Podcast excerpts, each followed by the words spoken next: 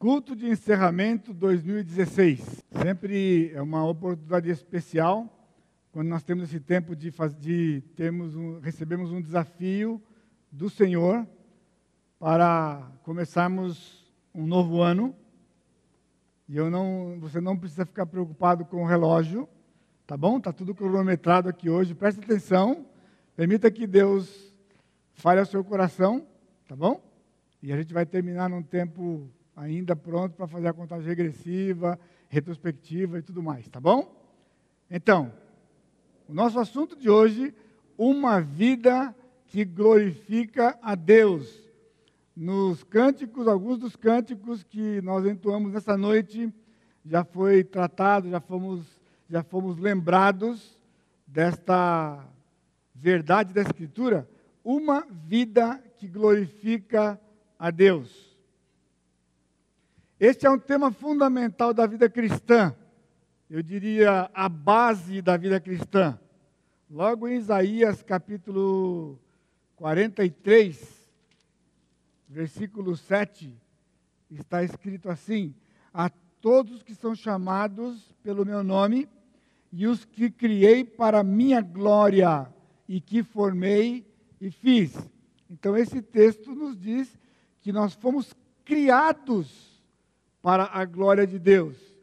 Então, glorificar a Deus na vida, na nossa vida cristã, não é uma opção, essa é uma questão de existência.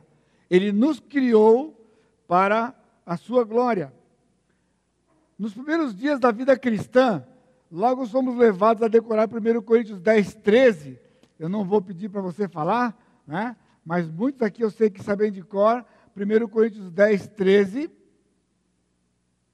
não vos sobreveio tentação que não fosse humana, mas Deus é fiel e não permitirá. Desculpe, 10, 31. 1 Coríntios 10, 31.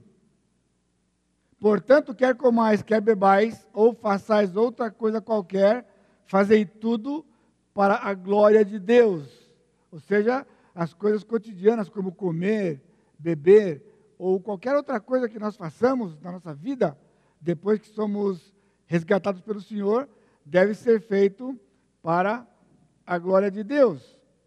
Também já fomos ensinados aqui, se você já participou de algum curso de escatologia aqui na igreja, que no julgamento dos crentes, que é o bema de Cristo, que é um julgamento recompensatório, então não haverá pecados a serem tratados lá, é um julgamento recompensatório, ou seja, as obras que nós fizemos depois de convertidos vão passar pelo fogo e, ao passarem pelo fogo, só resistirão se forem de ouro, prata ou pedras preciosas, ou seja, as que glorificaram a Deus.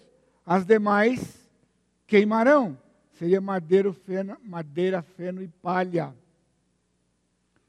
Então você imagina, você viveu X anos e você tinha, sei lá, 30, 40 anos já convertido, Chegar lá no tribunal de Cristo, depois você sentadinho, vai passar um filminho da sua vida, e aí ele, você está aí todo empolgado, e aí passa 18 minutinhos, e ele acaba.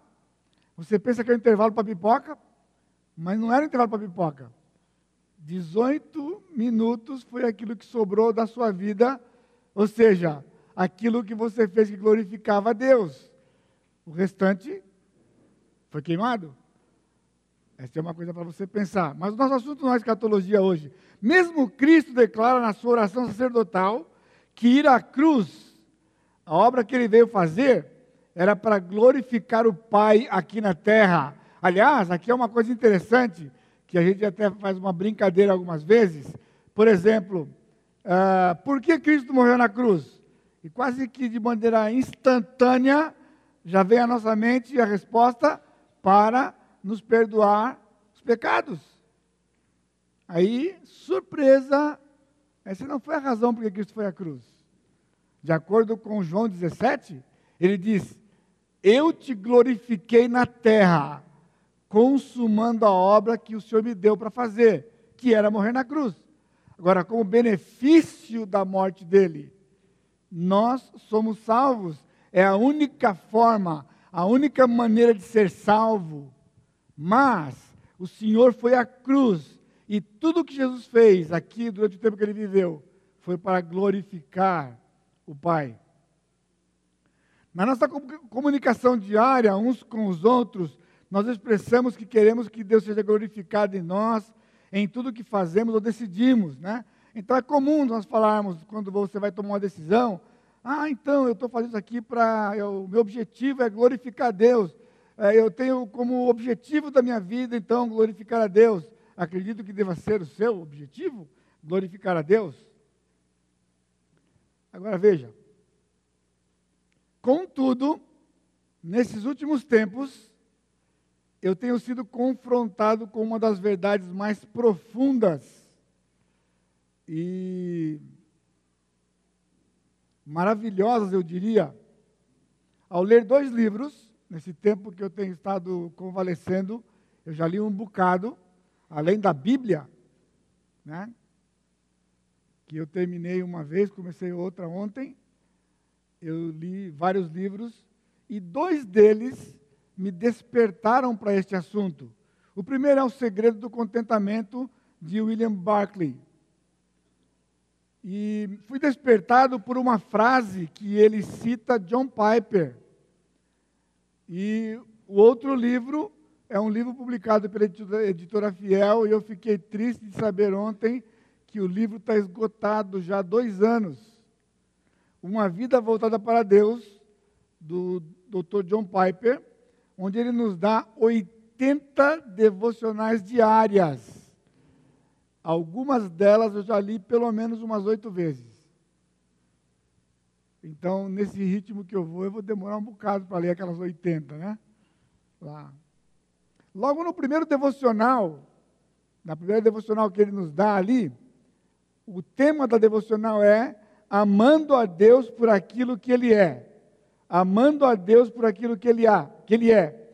E ele faz a afirmação desta verdade que impactou a minha vida e que tem norteado toda a sua vida e ministério e passou a nortear a minha vida e ministério. Deus é mais glorificado em mim quando sou mais satisfeito nele. Irmãos, quando eu li isto há meses atrás, lendo o livro O Segredo do Contentamento, Logo na primeira página, o Bill Barkley, ele, ele cita essa frase de John Piper.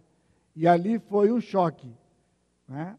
Ali foi realmente uma confrontação.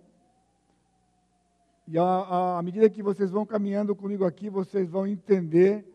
E eu espero que o Espírito Santo realmente esta noite faça uma obra no seu coração especial, como um presente para 2017. Deus é mais glorificado em mim quando sou mais satisfeito nele. E ele menciona que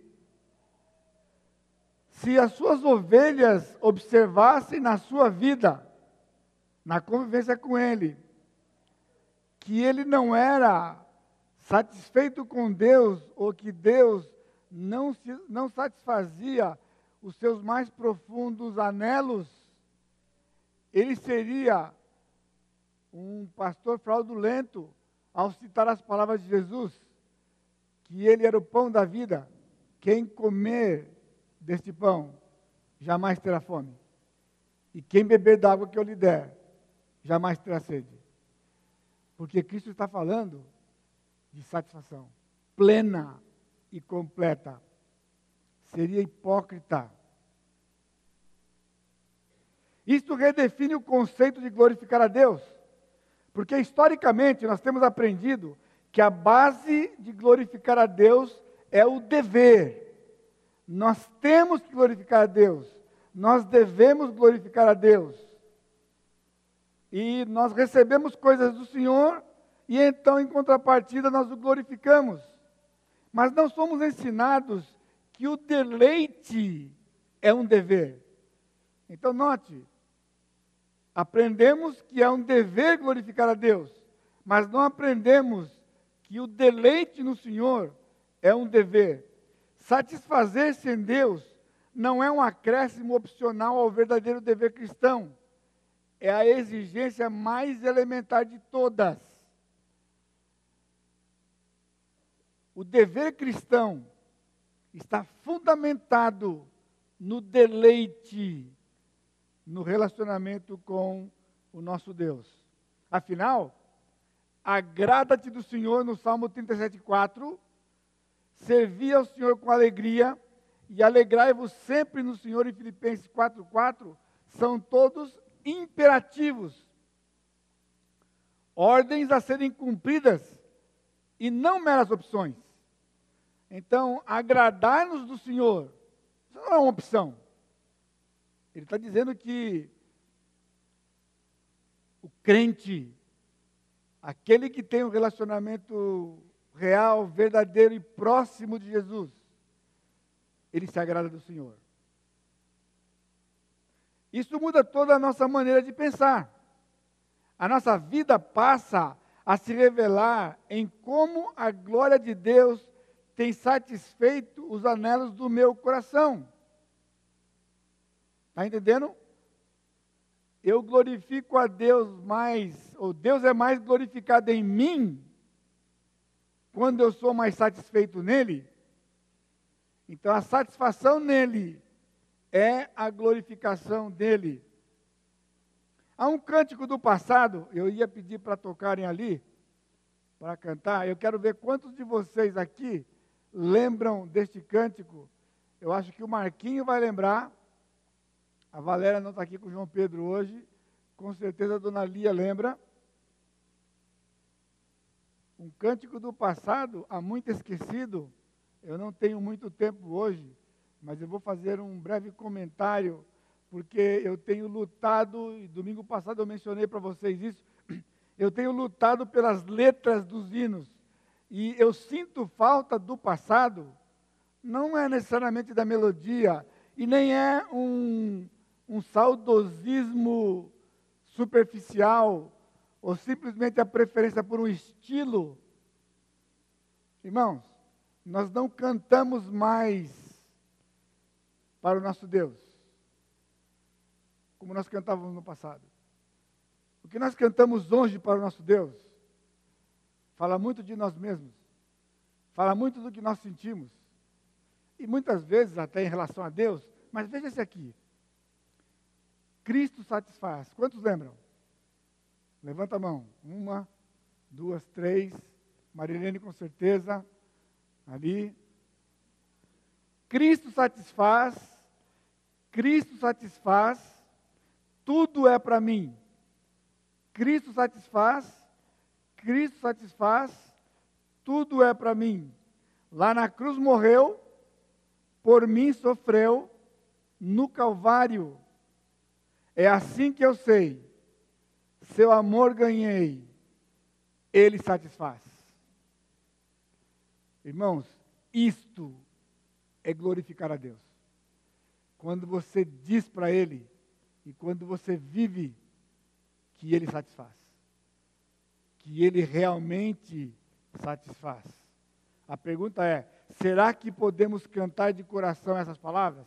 Se você conhecesse essa melodia, você cantaria confortavelmente este cântico? Quando eu saio dirigindo por aí, das minhas andanças, eu vou cantando, eu vou cantando de A até Z o que eu lembro de tudo da minha adolescência e juventude. E nos profundos, perdoados são todos os meus pecados vis. Melodias mil, canto porque salvo sou. Cristo vive já, vive no meu coração. Dona Lia, me socorre. Ah, está lá em cima. Esqueci a última frase. Faz tanto tempo, não é? Hoje eu posso. Há alguns meses não seria uma verdade. Seria hipocrisia. Hipocrisia, irmãos. Você entende por que foi um impacto no meu coração? Porque foi um impacto na minha vida? Porque eu sei, eu sempre soube que era meu dever glorificar a Deus. Eu fui criado para isso. Eu sempre soube que o crente deve deleitar-se no Senhor, mas nunca as duas coisas juntas. De que glorificar a Deus era proporcional ao deleite que eu tenho no Senhor. O deleite e satisfação em Deus são a medida que revela o glorificar a Deus na minha vida. O deleite e satisfação em Deus são a medida que revela o glorificar a Deus na minha vida. Então, se eu perguntasse para você hoje à noite, você tem glorificado a Deus? Você tem como alvo glorificar a Deus? Acredito que a grande maioria aqui responderia afirmativamente. Sim, eu tenho lutado, eu tenho buscado glorificar a Deus em tudo que eu faço. Mas de repente, quando você é confrontado de que Deus é mais glorificado em mim, quando eu sou mais satisfeito nele, então agora vai fazer você pensar. E me levou a pensar. Horas. Está ouvindo? Horas e horas e horas de pensar, de suplicar a graça dele e realmente pedir que ele perdoasse o tempo que eu vivi sem me deleitar nele como deveria. Então, em primeiro lugar, positivamente considerado. Vamos ver o exemplo do salmista. Salmo 16. Abre no Salmo 16. Salmo 16, verso 1. Desculpa, verso 2. Digo ao Senhor, Tu és o meu Senhor, outro bem não possuo senão a Ti somente. Irmãos, quantas vezes você já leu esse salmo? Quantas vezes nas suas leituras você já se deparou com esse versículo aqui? Digo ao Senhor, tu és o meu Senhor, outro bem não possuo senão a ti somente. Agora, irmãos, nós vivemos na sociedade mais sofisticada desde que esse mundo foi criado. Mais sofisticada. Onde nós buscamos deleite todo dia em centenas ou milhares de coisas ao longo de uma vida inteira. Agora, eu estou falando de crentes, não estou falando de incrédulos, estou falando de crentes.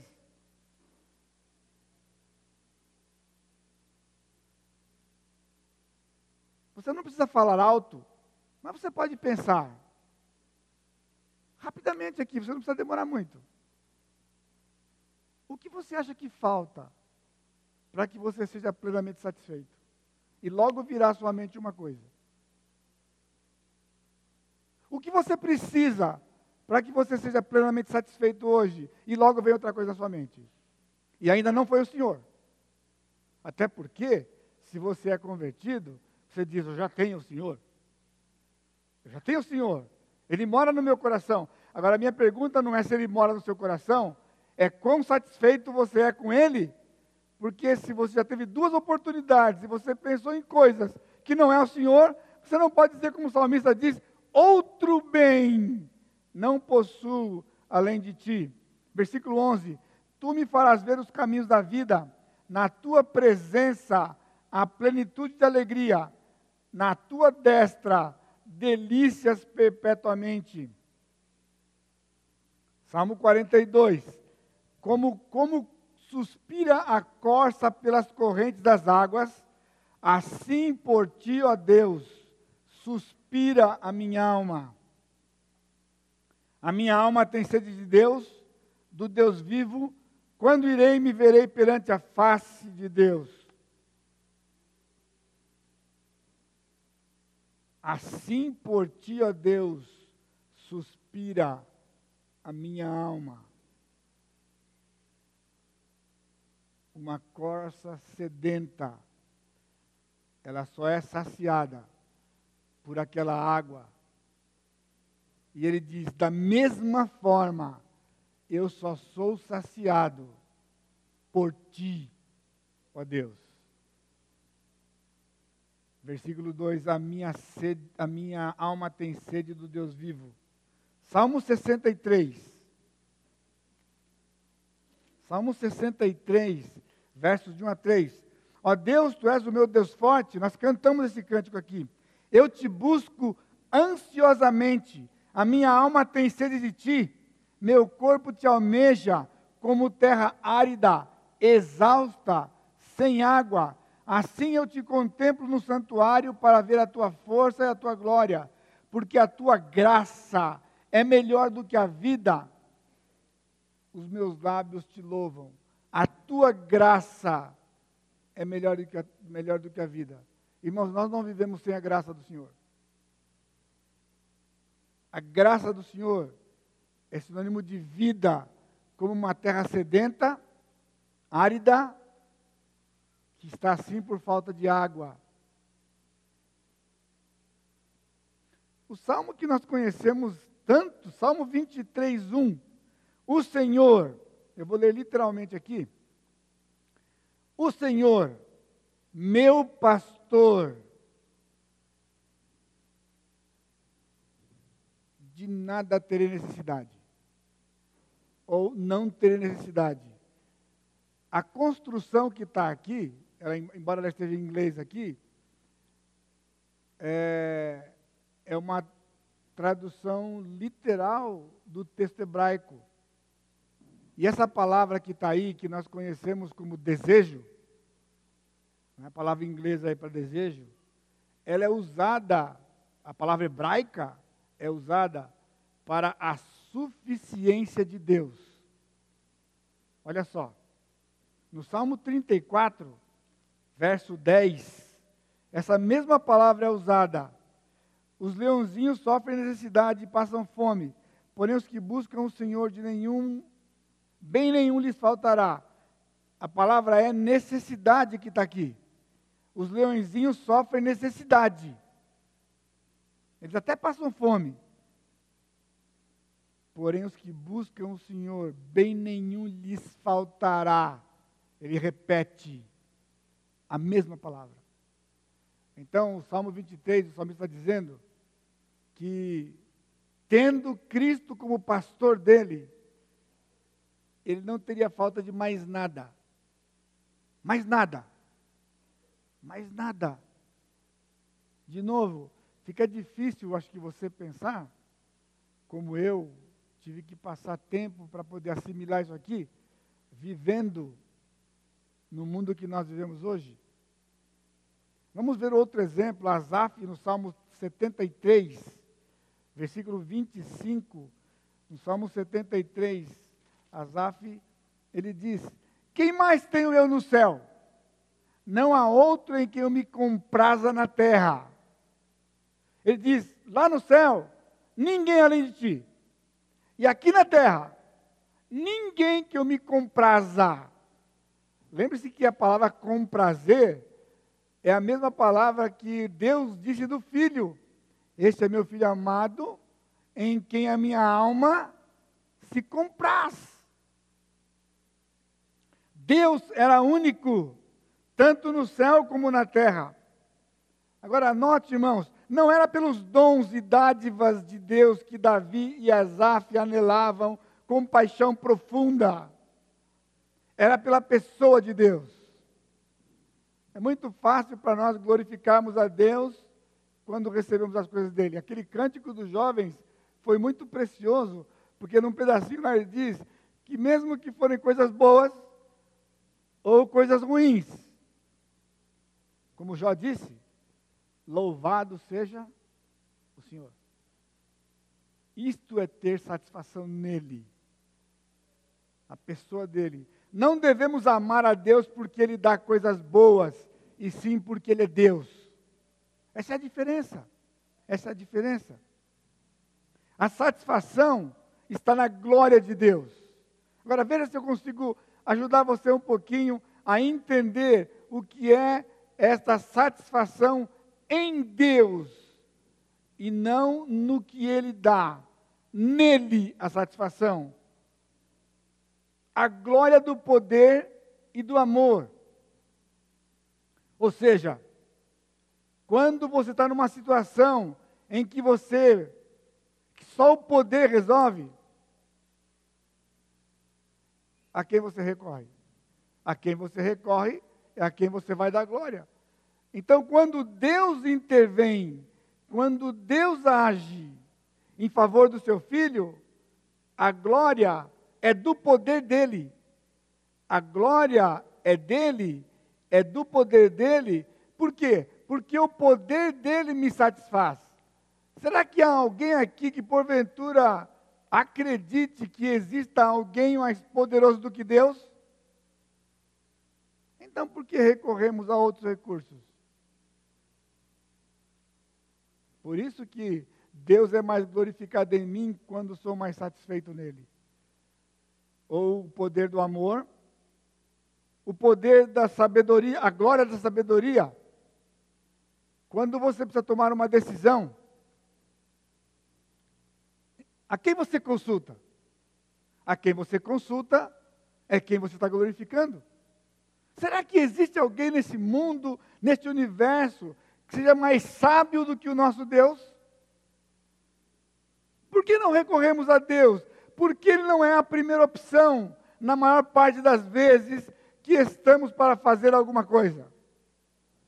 Porque nós achamos que nós somos sábios, nós sabemos, nós só procuramos Deus quando está além da nossa capacidade. Porque está no âmbito da minha capacidade, por que eu vou procurar Deus? Por que eu vou perguntar para Ele? Talvez ele esteja tão ocupado com pessoas que têm necessidades mais profundas do que a minha. Seja o seu pensamento, não combina com Deus. A glória da justiça. Vivemos num mundo injusto. Mesmo assim, você procura a justiça do homem.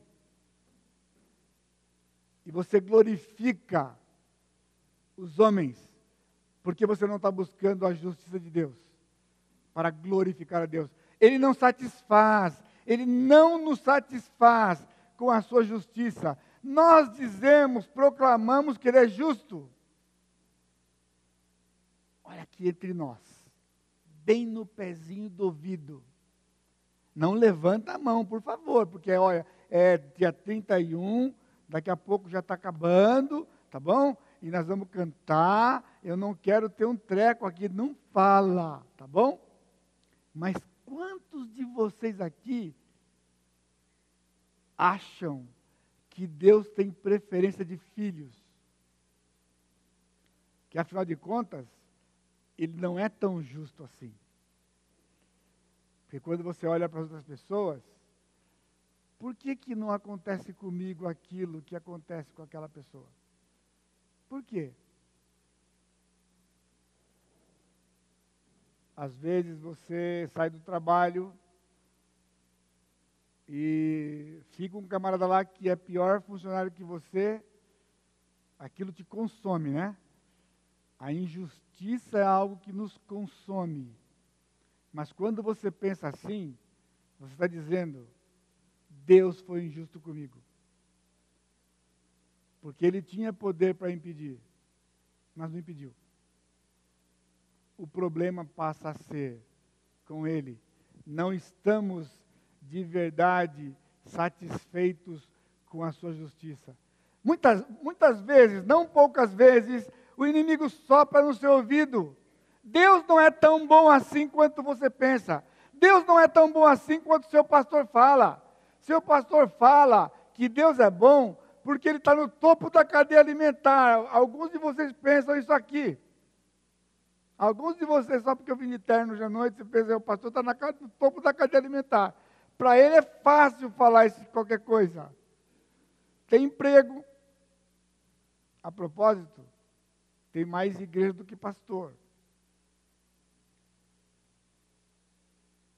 Isso é um mercado que nunca vai faltar. Mas eu vou dizer uma coisa para você. é a área das maiores tragédias que você pode imaginar. Porque um homem chamado por Deus estar no lugar fora da vontade de Deus vai, ter um, vai ser um estrago só. Um estrago só. Na sua vida, na sua família e na vida de toda a igreja. Então, pense, não é tão simples assim o fato de que tem um punhado de igreja, porque tem pessoas que ah, tentam uma coisa, tentam outra, tentam outra, não dá, aí você é pastor. Você vai encontrar a igreja. Ah, vai. Agora, o que vai acontecer, não faça isso. Não faça isso. Justiça, bondade, da verdade de Deus. Estes são apenas alguns dos aspectos do caráter de Deus. Então, glorificar a Deus é quando você louva o caráter dele, quando você se lembra do caráter dele e que você se relaciona com ele baseado no seu caráter. Fidelidade é a base do seu caráter. Fidelidade, ligado com a santidade de Deus. Deus não pode mentir, Deus não faz coisa errada. Às vezes você pensou que ele errou com você, não foi? Não. Eu sei que você já pensou. Comigo, pastor, ele errou. Se eu contar a minha história para o senhor, o senhor vai até concordar comigo. E vai mudar seu pensamento. Se eu contar para o senhor, o senhor vai ter que mudar sua mensagem para outro domingo.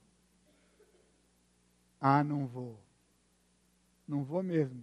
Porque para mudar a mensagem eu tenho que rasgar minha Bíblia. E aí vai ser difícil. Negativamente considerado. Quantas vezes temos murmurado sobre perdas de confortos mundanos? Você nunca murmurou? Às vezes eu fico triste. Eu fico triste comigo, porque de repente eu me pego murmurando, reclamando de algum conforto, alguma coisa. E quando a gente faz isso, nós estamos dizendo que é tão essencial, é tão primordial, que Deus passa a ser segundo plano. Deus passa a ser segundo plano. Olha essa última semana. Olha esse último mês. Quantas vezes você murmurou por alguma coisa que você perdeu? E não lembrou que Cristo satisfaz.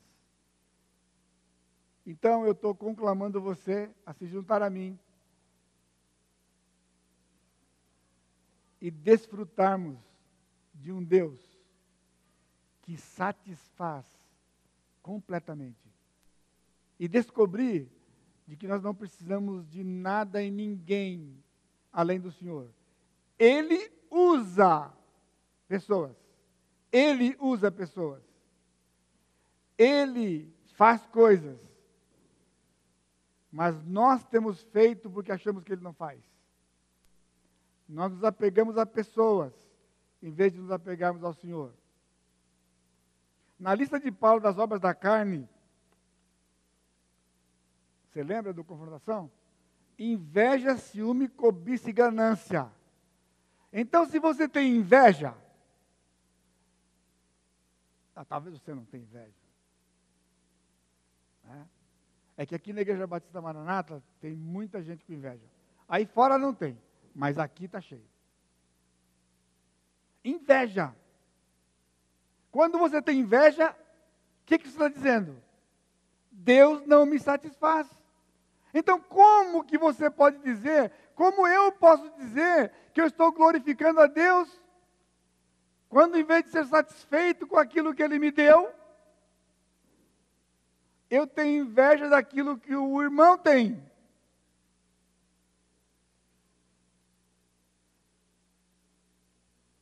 Eu falei para você semana passada de duas vezes que eu fui, é, falaram para mim de frases que eu usava lá, mas uma vez foi muito injusto e eu fiquei muito envergonhado, porque até foi meio que publicamente que foi feito, e ainda era na Maranatinha, e eu costumava ficar na porta e recebia as pessoas cumprimentavam à medida que o pessoal chegando.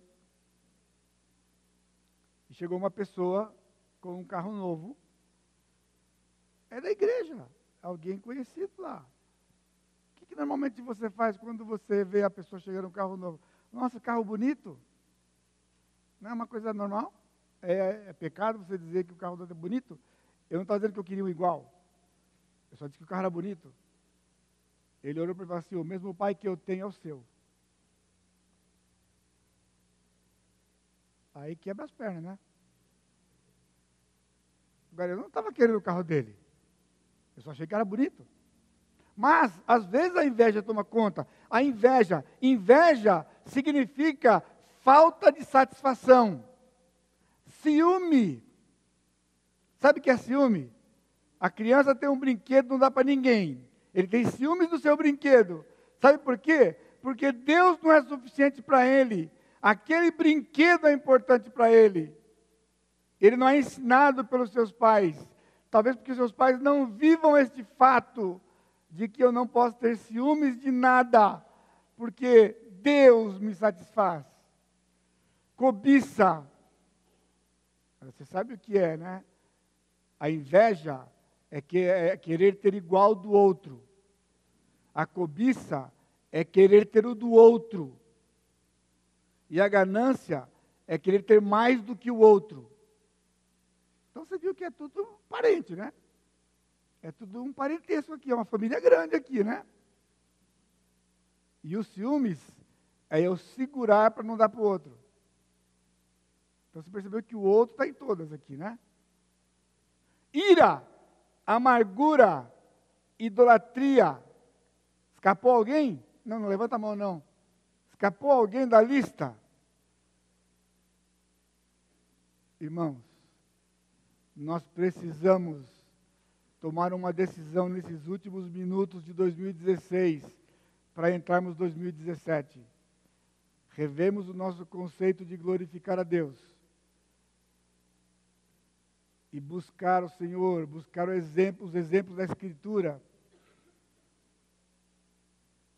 E chegar ao ponto que Ele preparou para nós, tá? isso está, está ao alcance de todos nós, pelo Espírito Santo que habita em nós, de que o Senhor satisfaz. Cristo satisfaz. Impureza, concupiscência, porque um homem, uma mulher, um crente entra na impureza, porque ele não está satisfeito com aquilo que ele tem na vida. Precisa algo mais. Tudo aqui é algo mais. A ira, porque o seu direito foi violado, então ele se explode de ira. Não busca o Senhor. Viver de modo a revelar a insatisfação do coração pela falta de recursos que nos impedem de realizar coisas que trariam satisfação. Olha só.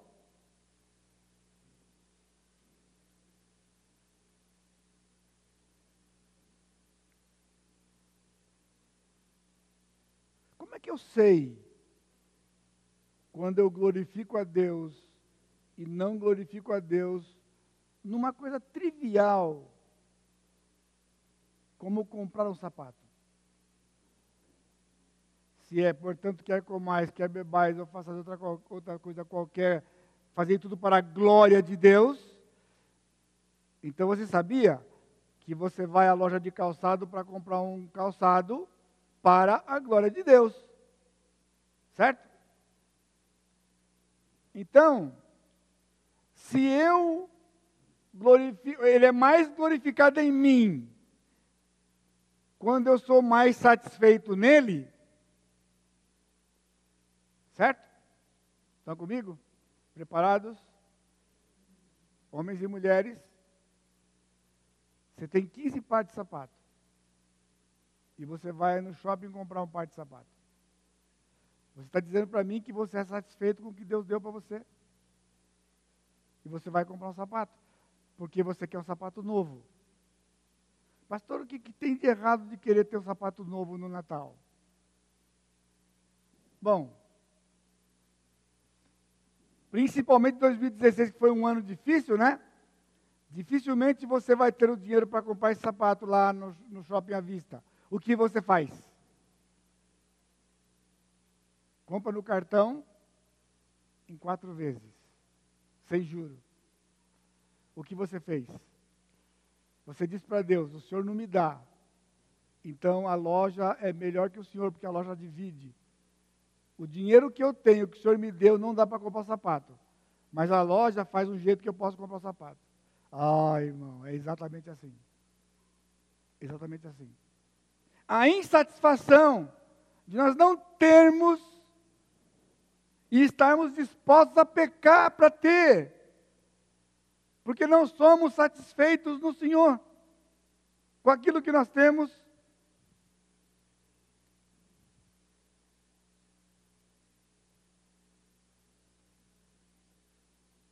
Como eu sei que foi Ele que deu? Anos atrás, eu não estou falando você, tá bom? Senão eu vou ser preso. Anos atrás, eu tomei uma decisão de não mais fazer compra no Carrefour. E a razão é simples. Se você frequenta o Carrefour, já foi lá, você vai entender o que eu estou dizendo. Você chega no Carrefour, quando você chega na entrada, ele tem na entrada ali umas 500 ofertas. E ali você já gasta uma parte do dinheiro de coisas que você não tinha planejado comprar. Você tinha uma lista de compra para fazer, e aquelas coisas da entrada não estavam na sua lista. Mas ele coloca lá. O extra faz a mesma coisa. De 100 por 39. Pastor, como é que eu não vou comprar uma coisa de 100 por 39? Nessa, você nem quer saber se está precisando. Você não pode perder a promoção. Você acha que se administrar bem. Eis que você abre a sua carteira. E você tem 30. E você vai lá e dá os 30 e fica devendo 9. Ou põe 9 no cartão para depois. Quem já me ouviu falar sobre isso aqui anos atrás, o que, que eu disse para vocês? Aquilo não é promoção. Promoção para o crente está lá de 100 por 39. Eu ponho a mão no meu bolso, eu tenho 39. Então o Senhor me deu, porque era 100 e está por 39. E eu tenho 39. Você acha que Deus se engana? Você acha que Deus não vai saber como controlar o recurso dele que está na minha mão? Glorificar a Deus é quando você dá o crédito para Ele da sua satisfação. Quantos se afundam nessas lojas de tanta promoção? Quando você soma as promoções, já era. Já era. Buscar satisfação em eventos esporádicos como férias viagens ou aquisições em vez de em Deus. Viveríamos vidas mais simples, provavelmente. Você fala assim: Eu só vou ficar realizado o dia que eu for para tal lugar. Até tem uma, até uma expressão aí, né? É, sonho de consumo. Irmãos, o crente não pode ter sonho de consumo. agrada-te do Senhor e Ele satisfará os desejos do teu coração. Você coloca para Ele o que você quer e espera o Senhor dar para você. Dá o crédito para Ele. E você vai saber quando Ele lhe deu. Ele lhe deu quando você não tiver que usar nenhum recurso ilegítimo para ter. Ele deu. Porque Ele dá. Ele é bom. E tudo que há nesse universo pertence ao Senhor. O perigo da ingratidão. No Salmo 103 ele diz: Não te esqueça de nenhum dos benefícios, seria gratidão. Mas seria presunção, então seria presunção não agradecer a Deus pelo que Ele nos dá. Mas seria idolatria chamar de amor a Deus a alegria que obtemos de tais dons. Ou seja, A alegria de receber aquilo que Ele nos dá e dizer que nós amamos a Deus por causa disso. Isso é idolatria.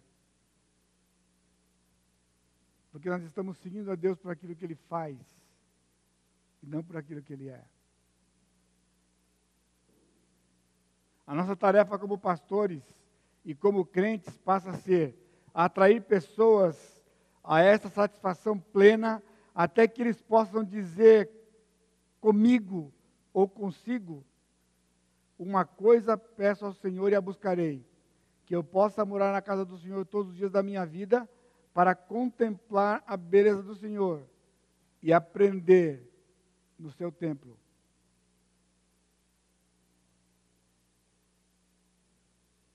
Que este seja o nosso alvo para 2017. Uma coisa faltava para Maria, apenas uma para Marta, apenas uma coisa. Maria quedava-se aos pés de Jesus. Só ele podia preencher os anelos de Maria. Só Jesus. Só Jesus. Só Jesus. Irmãos, foi só o pó.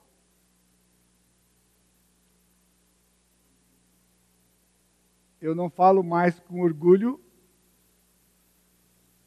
Não sei se eu já falei com orgulho, mas eu falava como um, uma peripécia. Né? Eu já tive cerca de 100 carros. 100 carros.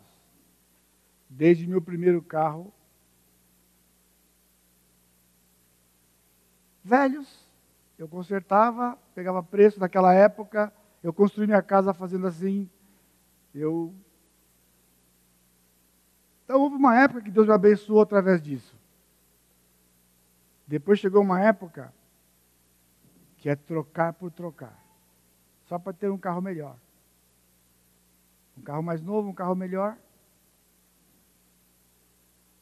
E então o Senhor me perguntou: Eu satisfaço você? Então por que você precisa fazer isso? Por que você precisa fazer o financiamento que você pode pagar, está no seu orçamento, mas você vai fazer um financiamento para poder comprar um carro melhor, quando o outro fazia a mesma coisa?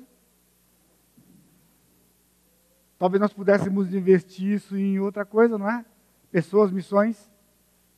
A gente é preocupado com essas coisas, mas não a este ponto de nos sacrificarmos ou de viver essa verdade que Cristo satisfaz. Irmãos, eu posso perder tudo, mas eu não posso perder o Senhor. Entendeu? Eu posso perder tudo nesse mundo, mas não posso, não posso perder o Senhor. Porque só o Senhor preenche os mais profundos anelos de qualquer ser humano que vive nessa terra. Se ele não conhece o Senhor, quando ele conhecer o Senhor, ele vai descobrir. Se ele conhece o Senhor, então ele vai descobrir de que não tem vivido essa verdade, de que Jesus é o pão da vida e a água da vida e que Ele é o único que nos sacia verdadeiramente. Curva sua cabeça. Amado Deus, te agradecemos por esta oportunidade nesta noite de estarmos juntos e te prestarmos esse culto de adoração. Pai, nós nos colocamos diante do Senhor com humildade, com o coração quebrantado, para suplicar ao Senhor que nós aprendamos a viver como salmista aprendamos a viver como Jesus, que nós aprendamos a viver como Maria, que só o Senhor satisfaz. Eu te bendigo e te agradeço no precioso nome de Jesus, meu Senhor e Salvador. Amém, Senhor. Deus abençoe, irmãos.